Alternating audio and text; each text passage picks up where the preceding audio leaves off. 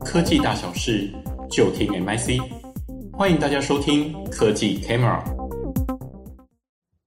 各位听众，大家好，欢迎收听新创微开箱，我是主持人淳安。新创微开箱是一个分享资策会 MIC 对国际科技新创研究的节目。在这个节目中，我们会用十分钟左右的时间，跟各位分享一家我们觉得值得关注的科技新创企业。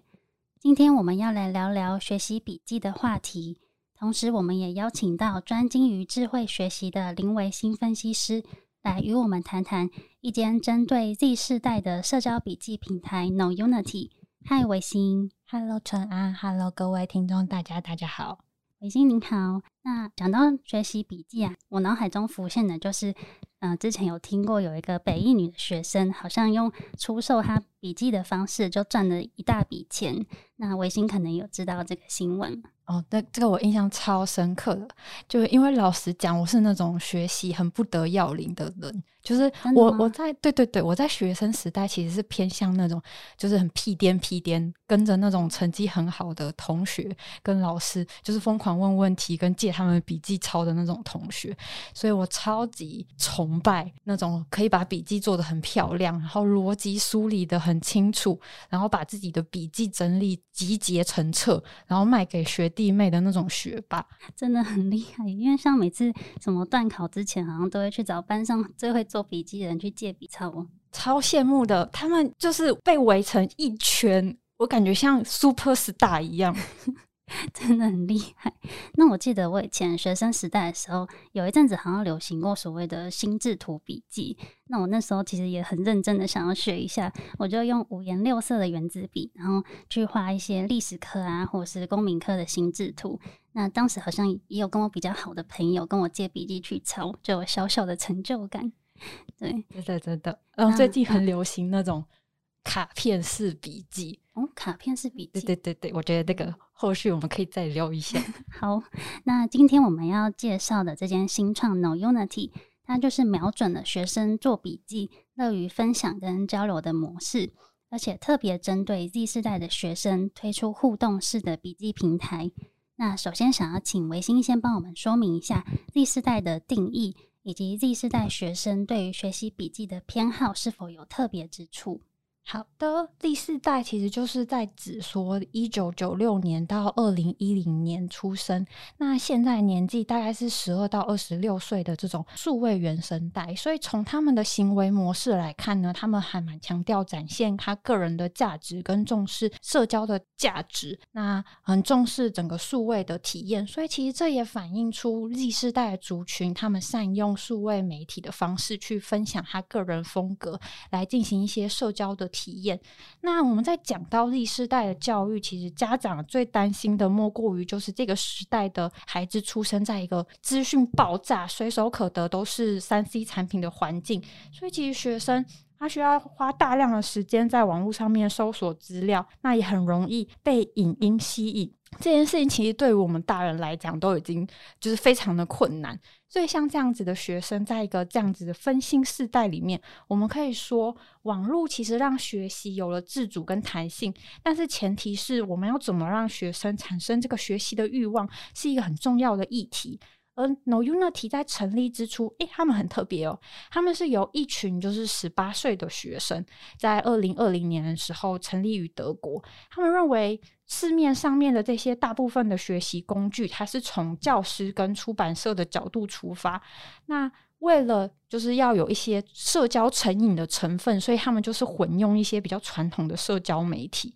但你想想看，社交传统的社交媒体，他们里面的资料其实非常的繁杂，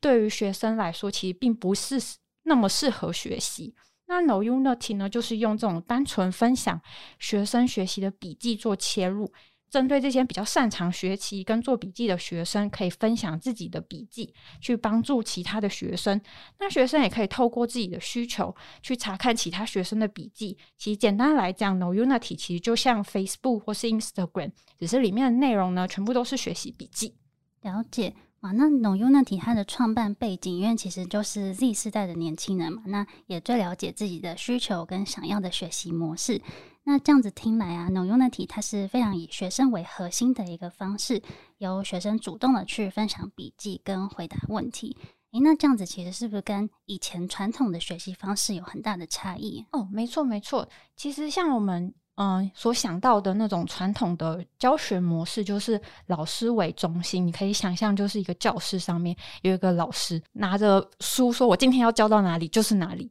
但是以学生为核心的方式的话，就是大部分是用多元的方式去引起学生的注意。嗯，老师比较就是站在辅导或是教练的角度，去帮学生去主动的去发起一些学习的计划，让学生可以自主的去找到怎么样解决问题的方法。嗯，但如果要看讲这个 No Unity 的话，它其实有点介于老师为中心跟学生为中心之间，但它更偏向于学生为中心。因为我们想想看，笔记这件事情还是源自于我想要去面对考试才会有的这个需求。了解。那接着呢，我也想请维新帮我们介绍一下 No Unity 它的产品跟服务有哪一些项目呢？呃，No Unity 其实我们刚刚讲到，它是以学生为中心，所以它跟其他的学习平台有一个很大的特点，就是在于分享笔记的这些创作者呢，都是学生为主。那这些创作者呢，在 No Unity 的称呼就叫做 Noer。那 Knower 分享笔记的这个使用的方式，其实跟 Facebook 一样，创作者可以用自己习惯的方式做笔记。那这个笔记呢，有可能是学生已经手写好，或者用其他的那种生产力工具去做完笔记。嗯，创作者上传的笔记可以有，可以是那种图片档，或是影音简报档。那公开给让其他的同学做阅览。那学生除了阅览之外，其实可以透过搜索的功能去选择他的学校科目，去进行一个前期的筛选。那目前官网的科目分类大概有五十类，五十类这么多。对，然后用户上面的阅览的过程呢，可以根据自己学习的需求跟收藏来收藏学习的笔记。那过程当中，我就是完全可以按照我自己的喜好跟学习的进度进行分类。那另外，对于一些学生比较不懂的问题呢，我可以在问答的社群当中，用学生跟学生之间互相讨论的方式进行学习。了解。那我自己呢，也有去看过 No Unity 它的官网，那上面真的是有非常多很精美的笔记，也看起来真的很厉害。那好像呢，也有一些影片类型的学习笔记，那就让我联想到这样的方式，其实跟 TikTok 好像也有点类似。那想要请维新帮我们分析一下 No Unity 跟 TikTok 他们之间的一个差异为何？我觉得纯安提这个问题很有趣，就是哎，可以特别讲一下 No Unity 跟抖音之间的关系。那像抖音是短影音的社交平台，大部分的用户其实也是 Z 世代的年轻族群。但是近年来呢，在抖音上面呢，出现了一个趋势，就是有一群创作者，他是用学习类的那种短影音做分享，比如说用短影音去介绍 Excel 的那种学习技巧的 Excel Dictionary。但是由于像抖音这种内容涵盖很多元，它其实不只有学习，它还有各种就是娱乐性质比较多的短影音，所以对于学生来讲，其实它很容易分心。但是其实它有一个好处，就是在于抖音它有一定的用户基数，所以其实像 No Unity 在上线的初期，也是借着抖音进行了第一波的行销，带进了第一批的产品使用者。那我们相较之下，其实，嗯，No Unity 它是更聚焦在学习使用的用户上面，就是锁定在 Z 世代的学生。它收费的方式其实一开始去靠向企业用户收取广告费。在二零二一年的时候，它推出了加值的订阅服务，让用户可以在平台内无限观看的篇数来阅览那个笔记。所以其实从 No Unity 这个操作的方式可以看出，No Unity 跟抖音之间有一个竞合的关系。了解，那这样我就很清楚。那像 No Unity 这样的学习平台，对第四代学生来说真的非常方便。那我可以看到别人的笔记，然后也可以互相发问来解答问题。那我也蛮好奇 No Unity 它的目标客群呢，除了第四代学生以外，维新刚好像还有提到，它有针对企业端去推出一些商业模式。嗯，回复纯安这个问题的话，我们可以再深入的谈谈这个企业用户提供广告服务的这一块。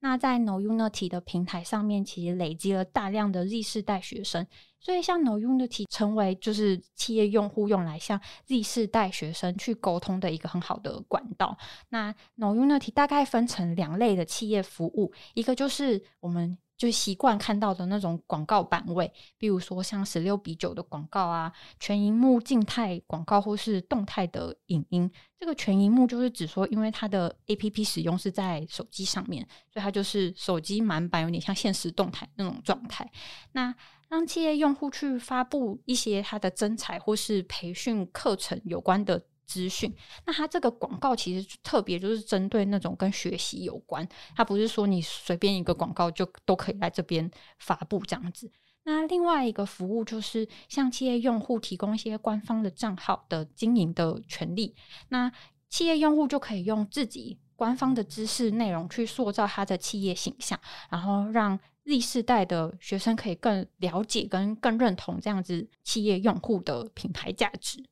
了解。那我们聊完这些话题之后呢，我最后也想要问维信一个问题：那目前 No Unity 在经营绩效表现上面是否有亮点呢？嗯，No Unity 目前它成立两年，募资的状况进行到 A 轮，累积到的募资金额为一千两百万欧元。那目前市场的拓展呢，从原本的德国向其他的欧洲国家进行扩展，目前已经在德国、奥地利、瑞士、法国、波兰、英国。意大利共七个国家进行它的服务推广，那累积了四百五十万名的用户数，有一千名以上的创作者，累计的笔记数大概达到一万两千份。了解，好的，那今天谢谢维新为我们带来 Z 世代社交笔记平台 Knowunity 的精彩分享，我们下次见喽，拜拜，拜拜。